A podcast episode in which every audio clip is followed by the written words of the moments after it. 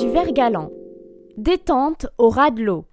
Intrigant avec son sol pleureur et fiché à la pointe de l'île de la Cité, c'est le square du Vergalan. Aménagé en l'honneur d'Henri IV en allusion à son caractère chaud lapin, malgré son âge avancé. Au bord, tes pieds touchent quasiment l'eau. Le square est si bas qu'il est souvent submergé pendant les crues de la Seine. Mais par beau temps, il est pris d'assaut et se transforme littéralement en zone de pique-nique. Buzzy Tip. Parfait spot pour une promenade en amoureux avec vue sur la Seine et le Louvre en plein milieu des cygnes et autres bestioles du genre.